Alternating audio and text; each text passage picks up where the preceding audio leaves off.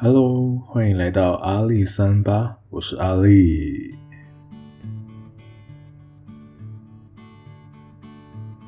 今天又是心情杂货铺的时间。那天我被拒绝了。我原本以为和一个朋友就是聊得还可以，然后结果他说因为我们撞号，所以就被拒绝了。其实那个当下是有点 down 的，虽然说听起来好像有点搞笑，对不对？就是现在想起来，还有在跟你们讲的时候，其实我都觉得好像有点搞笑。但是其实，在那个当下就是很 down。当然，很 down 的也不仅仅是因为这个事情啦，也是因为工作的部分呢，其实自己也不是很满意，所以其实有点跟自己生气的感觉。也是因为这样子啊，所以就会觉得好像阿丽就觉得自己的人生整个好像一塌糊涂，工作上也不怎么样，然后在私生活感情方面好像也一直碰壁，所以又再看看自己 在租的那个房间啊，就也是晓得可以。然后就会突然间觉得，我的人生为什么会活成这样？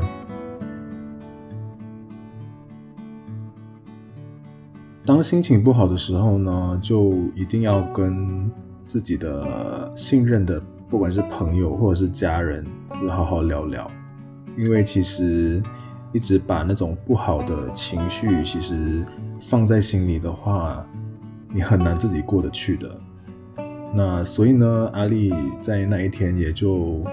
有和我的很好的朋友山竹燕，还有就是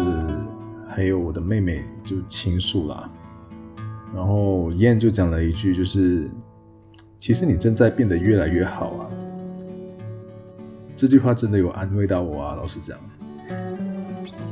那其实就是这一个关键的话，也让我去想了一些。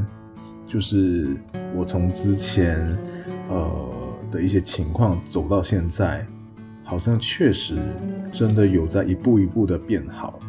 而且这个一步一步的变好，当有人能够给予肯定的时候，我觉得那个当下的感受是有被安慰到的。当然，我也会开始在想啊，就为什么我会觉得。就是整个人生好像很不如意这样子呢。明明我也正在越来越好啊，但是为什么我就是看不到自己正在变好的那个过程？然后，可是就一直放大自己的问题呢？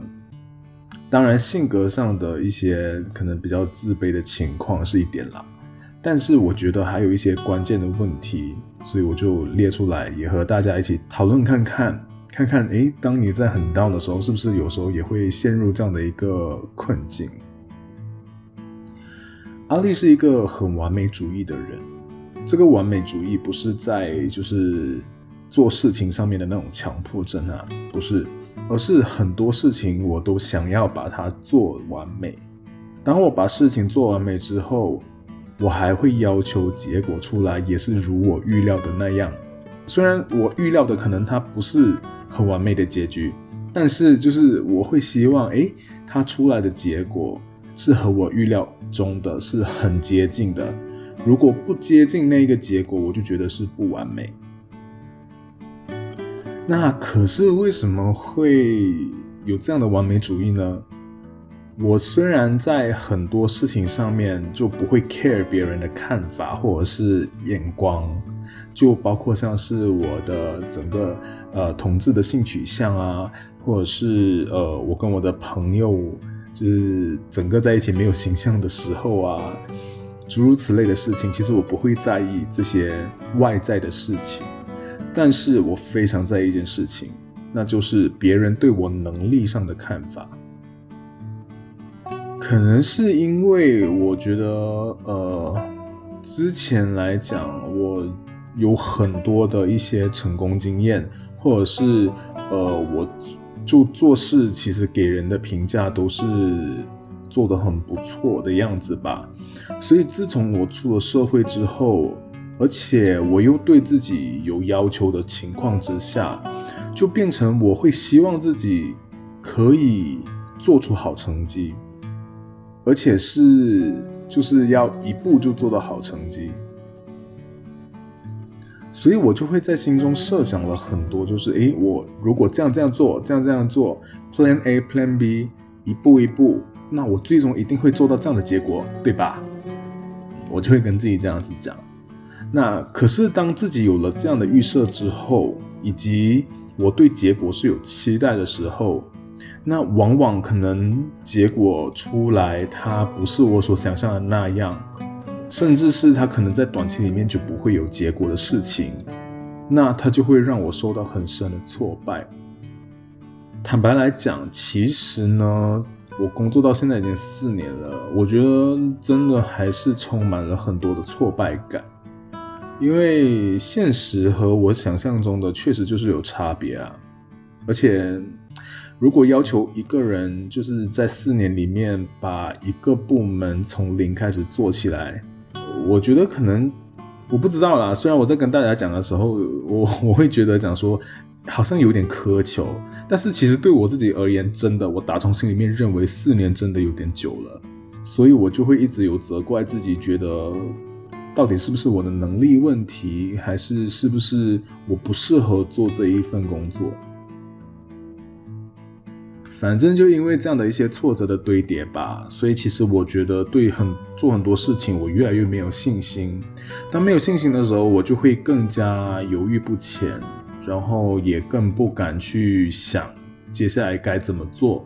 我就一直困在那个之前的挫折里面，会认为讲说，嗯，我就没有办法做到啊。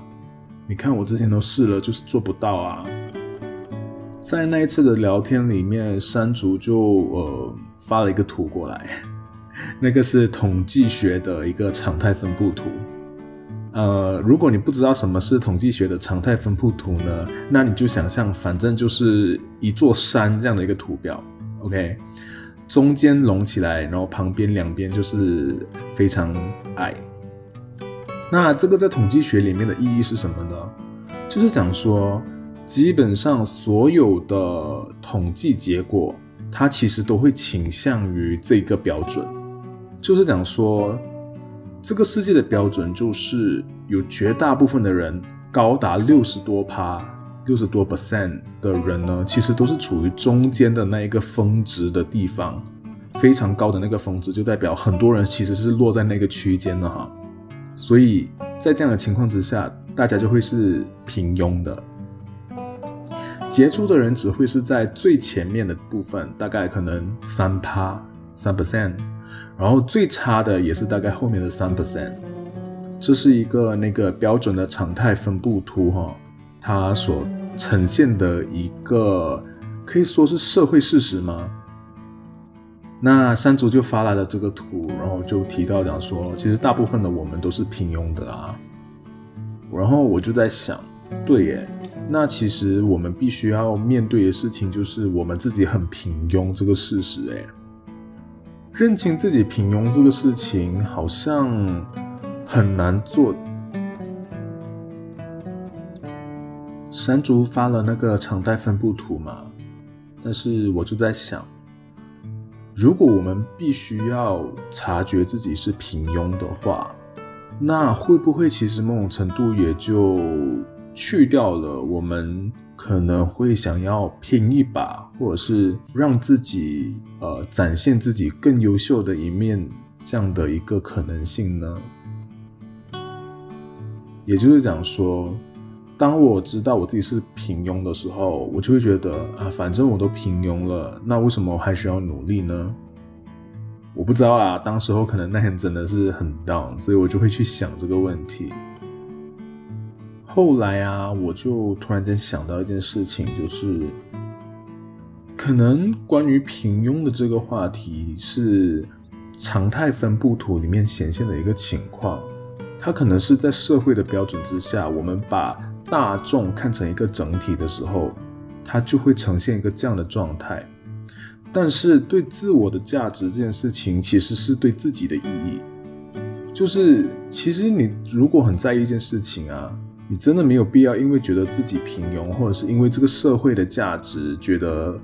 大部分的人都是平庸的，所以你就不再去努力，而是在于你努力的那个过程对你来讲产生了一个活在当下的意义，至少你做了你认为你想做的事情，或者是你对自己的期望以及价值的实现。讲到这个活在当下，其实最近好多好多的书本啊，尤其是在呃，就是各大书店的那个畅销排行榜上面，一定会有很多作者都很喜欢写这个“活在当下”的这个 title。可是，到底活在当下是什么啊？而且，如果人都要活在当下的话，那是不是其实就代表他在鼓吹一个及时享乐这件事情？有的时候，我觉得。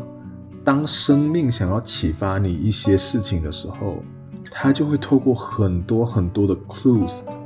各种方法，就是让你的周围环境都出现这些关键字。当然，也有可能是自己的瞬间觉察哈，你就会发现，哎，刚好在这一瞬间，在这个礼拜，我就发现了好多关于这一方面的一些论点。以及呃，影片啊，或者是文章等等。那前几天刚好我就看了一个好业的影片。那好业分享的那个影片呢，里面其实在讲一个非常著名的美国实验，叫做棉花糖实验。那探讨的呢，其实就是一个人他的环境背景会影响他做决策。是否要呃及时享乐，或者是可以延迟享乐？及时享乐跟延迟享乐的差别就在于，呃，今天有一个棉花糖放在房间里面，然后那个实验的人就会跟小朋友讲说，如果等一下十五分钟后我进来，我看到你的棉花糖还没有被吃掉的话，你就可以再得到一个棉花糖。那可是如果你吃掉的话，你就没有多一个棉花糖了。所以呢，这个实验就重复被做了很多次，然后也有加入了不同的那个操纵性变数，哈，就是呃把一些条件都调整了，然后再重新来做。可是得出的结果都算是相当的一致，也是相当令人觉得反思的，哈。那就是其实某种程度，呃，家境比较不好的小朋友，还有就是那个小朋友的生活中，可能比较经常被父母欺骗。也不见得是欺骗，也可能就是呃承诺了，可是没有做到。比较多这样的情况的小朋友呢，他因为经历过这些呃信任的受损，所以他在做决策的时候会比较倾向于就是及时享乐，他不能够等。然后呃可能家境相对宽裕，以及就是在比较有爱的家庭，然后父母都比较可以给得到他们承诺的这些小朋友呢。他们就比较倾向于可以等得到第二颗棉花糖。当然，放在现代社会的话，其实 我觉得这一个实验它它也会有一些偏差啦。因为毕竟，其实呢，现代的小朋友能够吃得到棉花糖这件事情已经是非常普遍的了。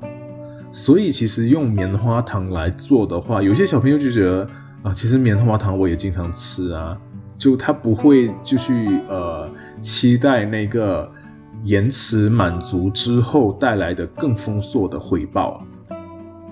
那虽然有一些可能的偏差性哈，但是回到这个实验要表达的东西，就是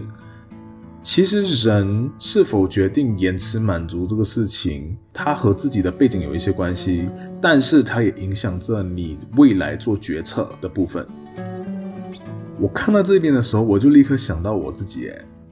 就其实我是一个求好心切的人，没错，但是我就是会希望我在做了这件事情之后，就能够立刻看得到效果啊。可是这样的想法往往会给我造成很大的一个冲击以及挫折。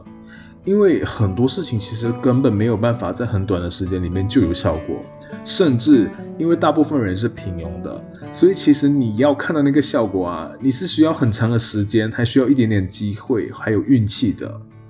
那基于以上的因素，有太多太多你其实都没有办法控制的。然后你却期待一个和你想象中预期很接近的结果，那其实就是苛求啊。我们刚刚讲到了几个概念嘛，就是延迟享乐这件事情可以带来比较丰硕的回报，当然中间是有风险的，不见得就是绝对得得到那个成果。但是延迟享乐它有比较大的可能性会带来比较丰硕的成果。那活在当下，刚刚我们也提到了嘛，就是你要呃活在当下。可是这两个概念一放在一起的时候，是不是大家就会觉得，哎，好像感觉好矛盾呢？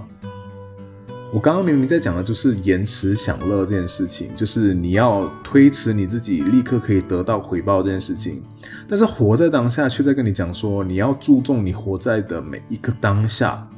这不是自打嘴巴吗？可是，在好业的影片里面，他就讲说，其实这两个概念它不是矛盾的。为什么这样讲呢？因为活在当下这件事情不是叫你及时享乐，活在当下的意思是跟你讲说，当你在做每一个决策，或者是当你在做每一件事情的时候，你是否充分感知你正在做那件事情？有很多人的生活其实有点像行尸走肉哈，可能在上班的时候，他的心思也没有放在工作上，可能呃就是在想着，诶，等一下晚上要吃什么？晚上吃饭的时候呢，可能他又在想，嗯，这个周末要去哪里玩？就是你没有充分的感受到你正在做的那件事情，你甚至正在吃东西的时候，你都没有去感觉那个食物的味道，所以那个比较活在当下。活在当下的意思是讲说，当你在吃饭的时候，你是否有在感受着你在吃饭？你有感受到那个食物给你带来的饱足感还有美味吗？然后，当你在工作的时候，你是否又有在想着工作上，就是能不能再把工作再更优化，或者是把工作做得更好这样的一个情况？所以，其实活在当下这件事情，它是要你感受你在活着的那个当下。当你能够充分的感知你在活着的每一个当下的时候，你会觉得你的生命会有更多的意义耶。那延迟享乐就跟这个概念是完全不一样的维度哈。延迟享乐在讲的是，我即便是我活在当下哈，我现在正在觉察，就是 OK，我做了这个决定，我决定现在先不要吃那颗棉花糖，我决定现在先不要急着看我自己是否有那么好的成果，我先继续做下去。我感知到这个事情是有结果的，然后我会期望它就是在更久的将来之后会带来更好的一个结果。那其实也是某种程度的延迟享乐啊，就是我不急着现在就要立刻得到我想要的东西，而是我可以允许自己再用更长一点的时间，让自己更耐心一点，去等到那个结果的出现。但是这个情况是我决定的。我觉知的，那这就叫活在当下，决定延迟享乐。听起来很绕哈。那我不知道你现在听这个节目的你心情如何，但如果你可能有时候也很 down 的时候，或者你刚好也很 down，你刚好听到了阿丽这一集，那我就把这句话也送给你。如果你也正在努力的路上。那亲爱的，你正在越来越好。那今天这一集星星杂货铺呢，其实就想跟大家分享这一些我这个礼拜遇到心情 down 的时候刚好的一些启发。嗯，如果你有想讨论的东西，或者是你有想谈什么东西，anything，你可以到我的 IG 去 DM 我哈，我的 IG 是 A L I 下划线。S A M P A T。那今天的节目就到这边，我们下一期节目再见喽，拜拜。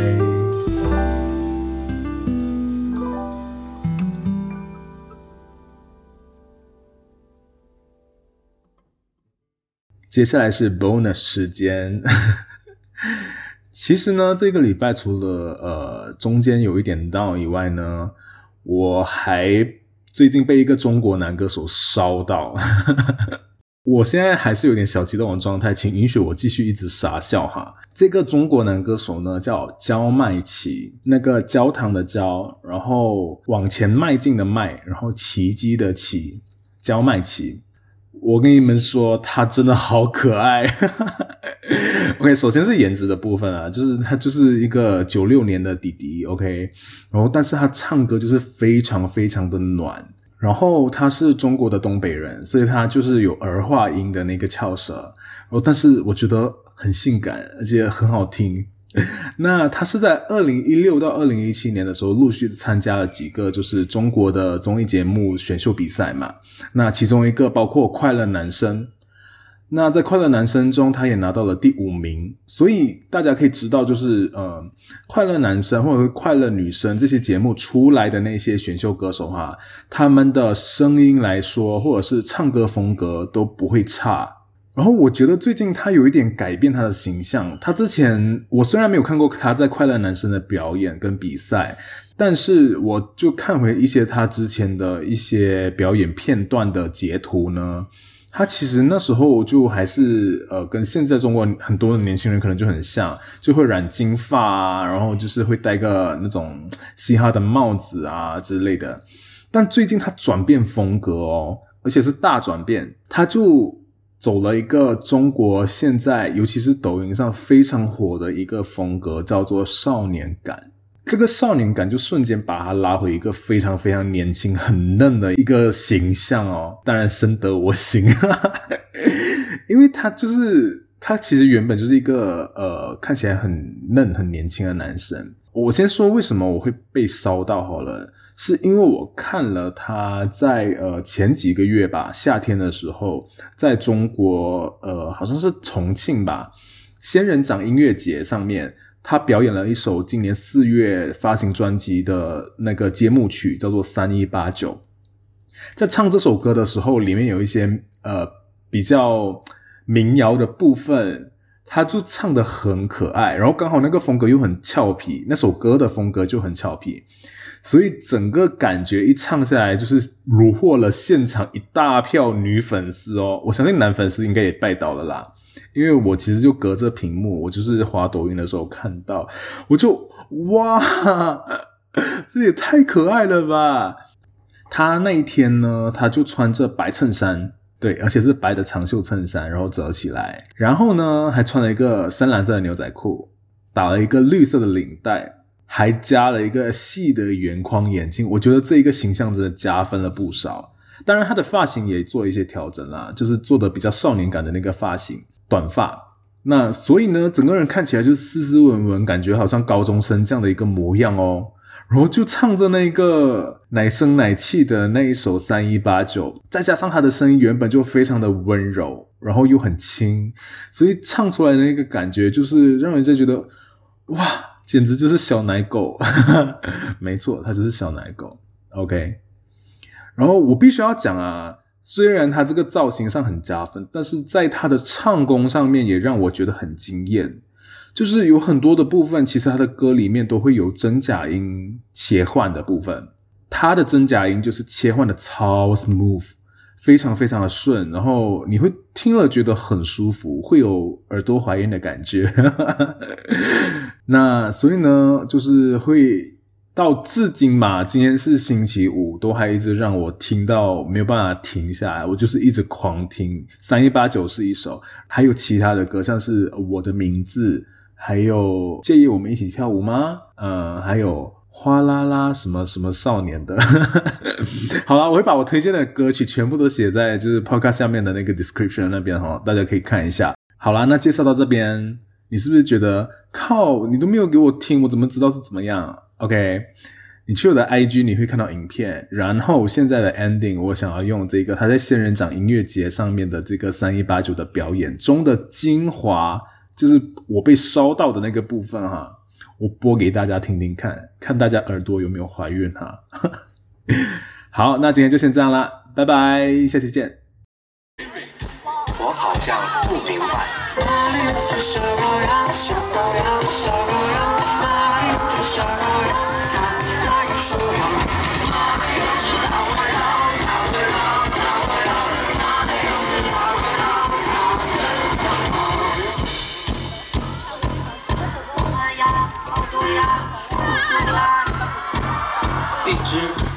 只三只四只五只六只七只九只八只两只世界不停变大变成美满家庭说牵手和你一起看大海去南极和你环游到下世纪我只想躲在这里找你我只想思考解决问题我只想做个不会长我只想做飞机不打架